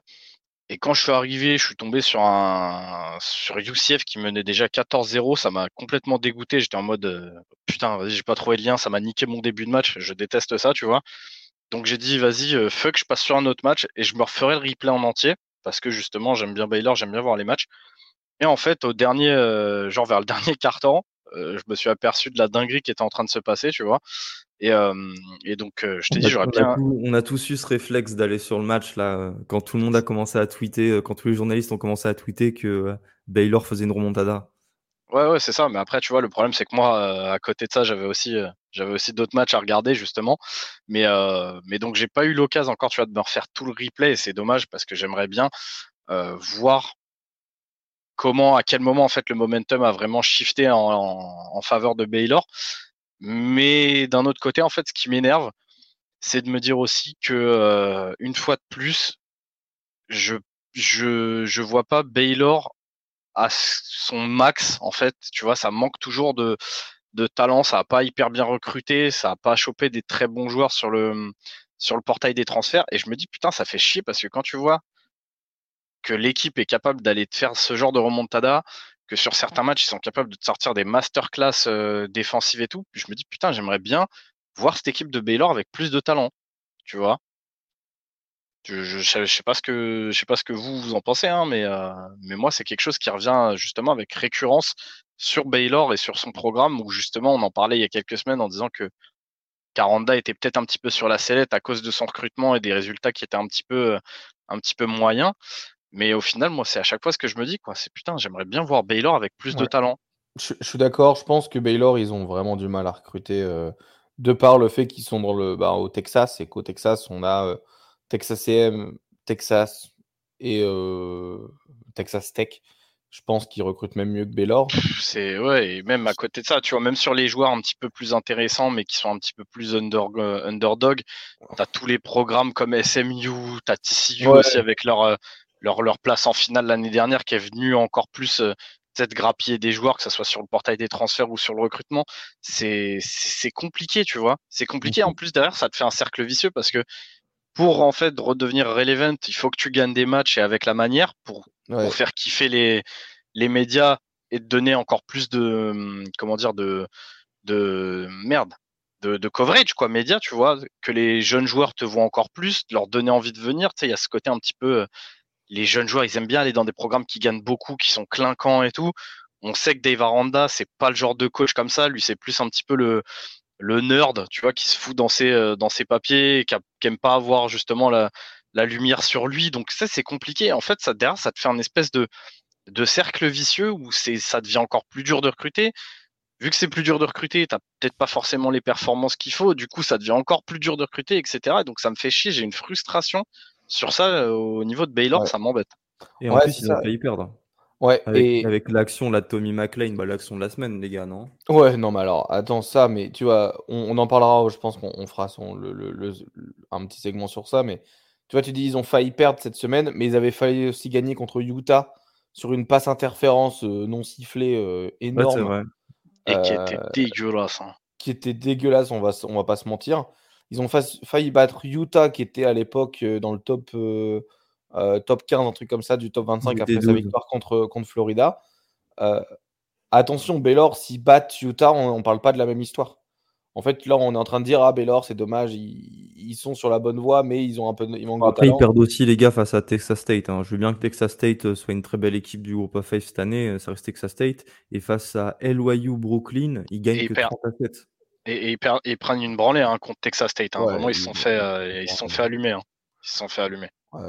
Après, effectivement, tu vois, mais tu as, des victoires qui sont un peu des, euh, comment dire, qui définissent le reste de la saison. Et ça se trouve, ils Utah, ils, prennent pas une branlée contre, contre d'autres équipes, tu vois. Euh, bon, après, on, est d'accord, hein, euh, attention, ça, manque de talent, je, suis d'accord avec toi, mais c'est dommage. Je pense que cette équipe de Baylor, elle est à chaque fois dans des matchs serrés des deux côtés, et des fois elle les perd, des fois les elle va les gagner. Euh, je pense que maintenant on peut parler du play de la semaine, qui est sans, sans aucun doute peut-être même le play, le play de l'année. Et c'était un gros QB qui l'avait fait, on aurait dit Iceman Moment tous les jours. Parce que là, les Caleb Williams, attends, je fais, mon petit, euh, je fais mon petit, euh, je fais mon petit, mon petit aparté hater sur Caleb Williams.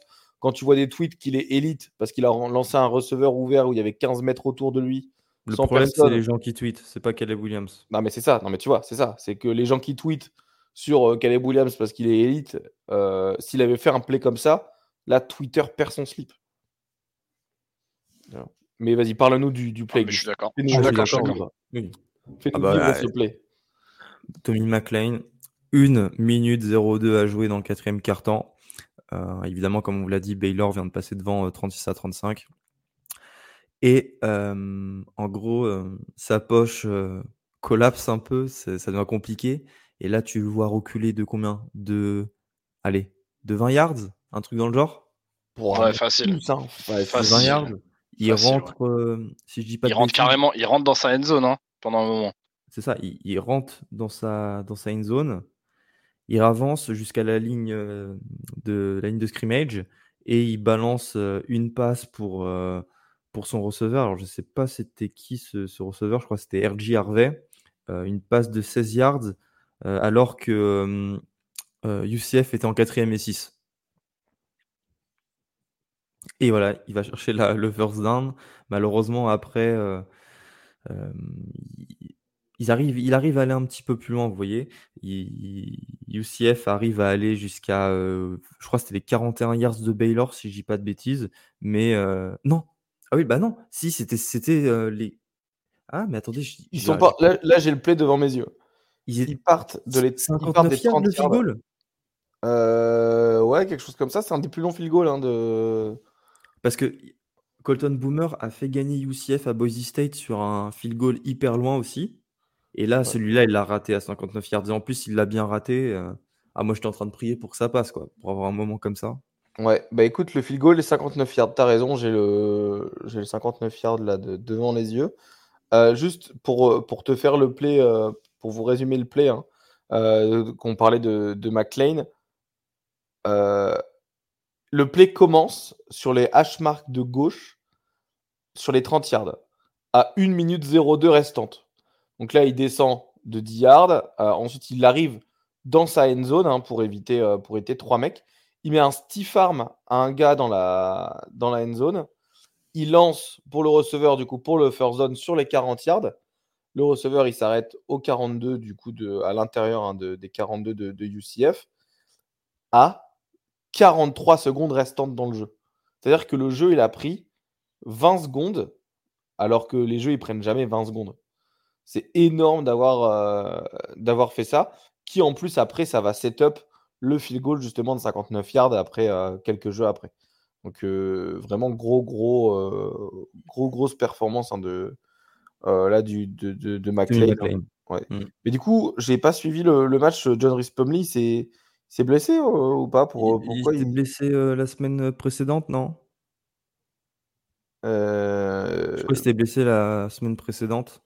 Ah, mais, pas vu, il y a des fans du CF qui n'étaient pas si mécontents. il lui reprochait beaucoup de choses. Donc je ne sais pas ce que ça va donner pour, pour les Golden Knights. Sinon, est-ce que vous avez euh, un truc à mentionner sur cette semaine? Ah si, la non-présence de Maryland dans le top 25 alors qu'ils viennent d'éclater Indiana. Euh, surtout que c'est euh, Louisville qui prend la place, alors qu'à mon sens, le bilan de Louisville n'est pas à la hauteur de celui de Maryland, ou alors c'est très proche. Purdue qui écrase Illinois 44 à 19. Jeffrey Mba fait 0,5 plaquage pour perte quoi d'autre sinon? J'ai vu bah, Oregon qui bat Stanford 42 à 6. Bah, USC Colorado. Euh... Ouais, USC Colorado, bon, on n'en a pas parlé parce que On peut en parler juste en une phrase. Hein, USC qui, euh, qui laisse ses starters jusqu'à la fin du match alors que d'autres équipes du top 10 enlèvent leurs starters à la mi-temps. Voilà. Faites sens ce que vous voulez de cette information. Euh, non, score final. Euh, non, c'est non, mais ouais, c'est malhonnête de dire ça alors que en vrai, ils, ont failli se faire remonter justement. Donc oui, tu laisses tes titulaires quand t'as qu'une possession d'écart sur le score final. C'est pour ça. Après, on va me vendre une équipe qui est top 10 du pays alors qu'ils laissent leurs starters. Ça contre Colorado. Vas-y, attends. Ah, moi, ça me choque pas de laisser tes starters face à Colorado. Hein. C'est pas parce bah que Oregon, vous avez fait un match exceptionnel que euh, ça va être le cas pour tout le monde. Oh, Gus, c'était la petite balle, le prends pas, c'était gratos. Euh, non, non, euh, finalement, le, score final de, USC Colorado, hein, c'est 48-41. bon, USC domine entièrement le, la première mi-temps, hein, 34-14 à, à, la mi-temps. Il y avait 14-0 à la fin du premier quart. Euh, Caleb Williams, il, termine avec 403 yards. Et 6 touchdowns. Touchdown, une interception. Euh, bon, euh, la défense de. Je sais pas si vous avez regardé le match. Moi, j'ai vu que des extraits parce que je suis coaché, mais en fait, les extraits qu'on voit sur Twitter de Elite, etc., c'est les mecs qui sont ouverts. Enfin, les receveurs de USC, ils n'avaient pas besoin d'avoir tout le talent du monde pour être ouverts face au, au, au DB de Colorado. Euh, donc euh, voilà, gros match, je pense, en termes. Enfin, euh, zéro match, hein, de, match vraiment nul de la part des défenses. de toute façon, USC, hein, c'est toujours pareil. Mmh et bah, Colorado qui, qui, a, qui, a, fait une belle remontée. USC qui s'est fait peur. à voir hein, s'ils arrivent. attention, parce que contre des équipes plus fortes que Colorado, ça risque de faire vraiment mal. Notamment, je pense à, à USC la semaine prochaine. Euh, enfin dans, deux semaines qui affrontent Notre-Dame. attention au running game de Notre-Dame avec votre, votre running back committee. ça risque de faire très très mal et de la défense de USC risque de se faire malaxer. Sinon, euh, West Virginia qui a sorti un gros upset et j'ai honte de ne pas avoir tweeté là-dessus face à TCU, 24 euh, à 21 alors que TCU était favori de 13,5 points. Euh, West Virginia est en 4-1. Neil Brown aussi faisait partie de ces coachs dont on était sûr qu'il allait se faire virer très vite. Et là, en fait, c'est plus du tout le cas. Voilà. Neil Brown a cette faculté à sauver ses fesses chaque saison, c'est assez ouf et Iowa qui a battu Michigan State. Alors le résultat du match, ça met un peu égal. Oh, si ce n'est que Cooper DeJean, le cornerback blanc, encore une fois à Iowa, a euh, inscrit son quatrième touchdown en carrière. Les quatre en pick six, hein, je préfère le préciser. Mais la nouvelle très difficile qu'on vient d'apprendre, c'est que Kane McNamara s'est blessé à la jambe et manquera euh, le reste de la saison. Et ça, c'est vraiment une, euh, une, très très grosse perte pour, le, pour, pour Iowa. Le coordinateur offensif qui va perdre son travail avec ça. je me demande qui est le quarterback de. On, devrait aller voir. Et sinon, Georgia Tech qui a mangé alors qu'ils étaient favoris de 21 points. Un upset face à Bowling Green, 38 à 27. Et 38 euh, à 27, les gars, il y avait 38-14 euh, à la fin du, euh, troisième quart-temps. ça, c'est un. Je crois que c'est la première victoire de l'histoire de Bowling Green face à une équipe de l'ACC. Et ouais, c'est assez inexplicable pour Georgia Tech qui pourtant voilà, fait pas non plus un, début de saison dégueulasse. Ils ont battu Wake Forest, ils ont perdu logiquement face à Ole Miss, ils ont perdu de peu face à Louisville qui s'avère être une bonne équipe. Voilà, c'est peut-être l'upset le, le plus inattendu de la Week 5. Merci les gars d'avoir été là. Euh, ah mais attendez, j'ai oublié les MVP. Vous avez réfléchi à vos MVP Ouais, t'as oublié, oublié les MVP et t'as surtout oublié, enfin, t'as pas oublié, on en a parlé très rapidement, mais, euh, mais de Florida Kentucky. Et, euh, on du coup, être très légèrement, mais du coup, ouais, j'ai pas développé sur ce moment-là, vu que je pensais que tu comptais y revenir un petit peu après. Non, en plus, j'avais euh, noté un truc sur ma feuille. J'ai dit que Florida à domicile était à 8-2 sous Billy Napier, enfin récemment, et à 1-7 à l'extérieur. Ouais, ouais et, et, du coup, bah, très, ça va commencer, je pense à, tu, tu le sais, hein, Gus, hein, quand on connaît un peu le, les, Gators et l'environnement un peu sulfureux qu'il y a là-bas, il va vraiment commencer à falloir choper des, quality wins là pour Napier parce que ça commence à ça, commence à ouais ça commence à chauffer un peu. Je pense que tout doucement, tu vois, doucement mais sûrement le, siège de Billy est en train de commencer à, chauffer euh, et, je pense que ça pourrait lui faire du bien euh, pour son mandat de, de, choper quelques petites quality win, euh, quality win sur, la, sur la fin de saison. Et quid de le, coordinateur défensif? En fait, là, j'ai une question. J'ai pas du tout regardé le match Kentucky, Kentucky Florida. Est-ce que c'est Kentucky qui a vraiment malaxé la D-line de, de Florida ou alors c'est vraiment Florida qui était, qui était mauvais?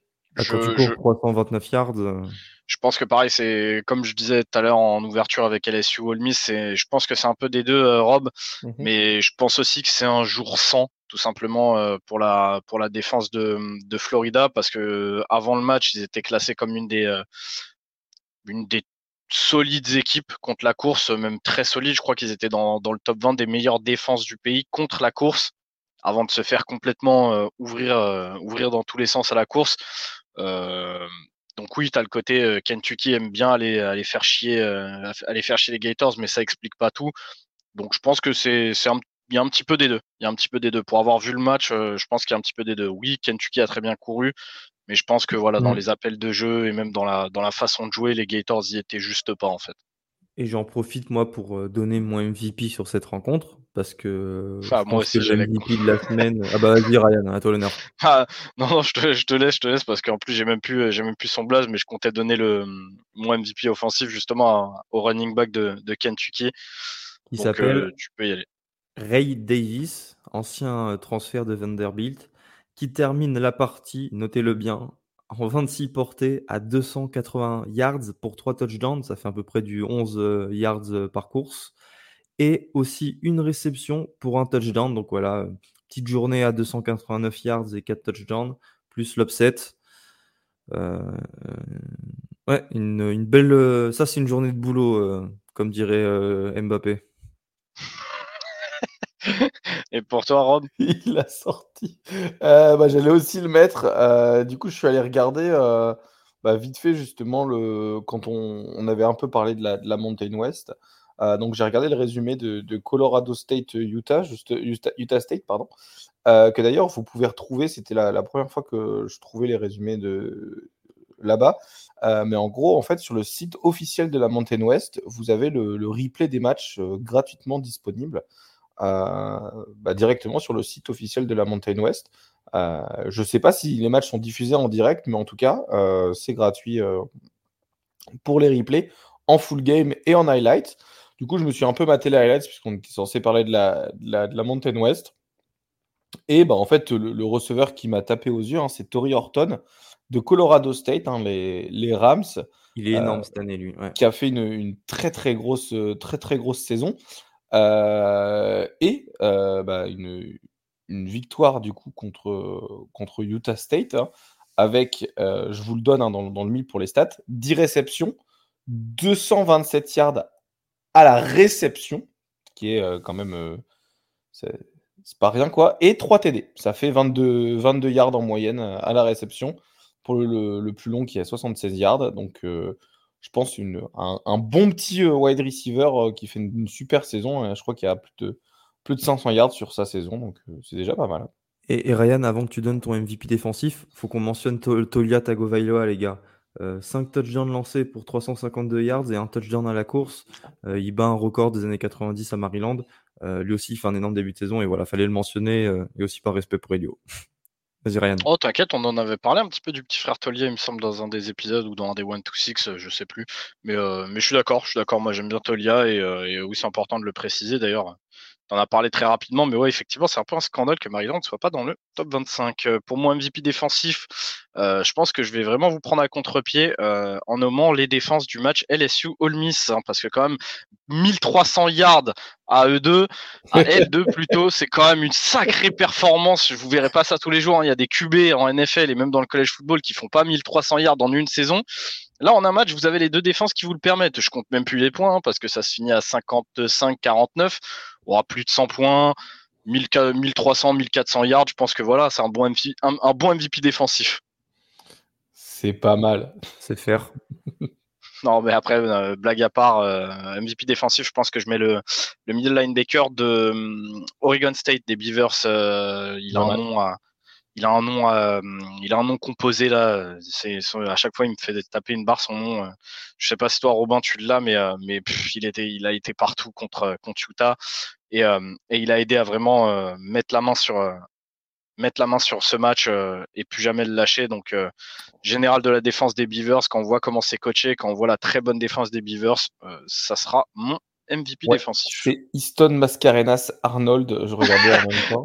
à chaque fois, ça. Euh, à vos souhaits. Hein, à vos ça marche chaque fois. Le euh, Mascarenas Arnold, il me détruit. Euh, qui nous fait 5 plaquages solo, un sac, un tacle pour perte. donc, qui a fait, qui a fait un, très très beau match. Ouais, 5, 5 solos et je crois qu'au mm. total, il passe les, les, 10 ou 11 plaquages au total. Non, il a 9 plaquages. ouais, 9, voilà. ça... Non, ça va, franchement, c'est un match, un match très correct de, de sa part. Euh, voilà, une belle, une belle défense. Bref, merci à tous de nous avoir écoutés et merci à vous deux d'avoir euh, d'avoir été là pour discuter de cette Week 5. On se donne rendez-vous samedi prochain pour le 1-2-6 de la Week 6. Et mercredi. Euh, avec des gros gros match, le Red River Showdown notamment, et je crois que notamment il y aura aussi des belles rencontres euh, en sec et dans d'autres conférences. Euh, comme vous le savez, on suit tout ça aussi sur Twitter de 18h à 5h du matin. Et euh, voilà, salut à tous. On se... Attends, Augustin, on se retrouve également mercredi. Oui, et mercredi pour, un live, mais je ferai la promo demain. Mercredi soir. ok. C'est ça, c'est ça. Bah, bisous à tous. Hein. Bisous tout le monde. Ciao. Robin, c'est Ryan. Salut à tous.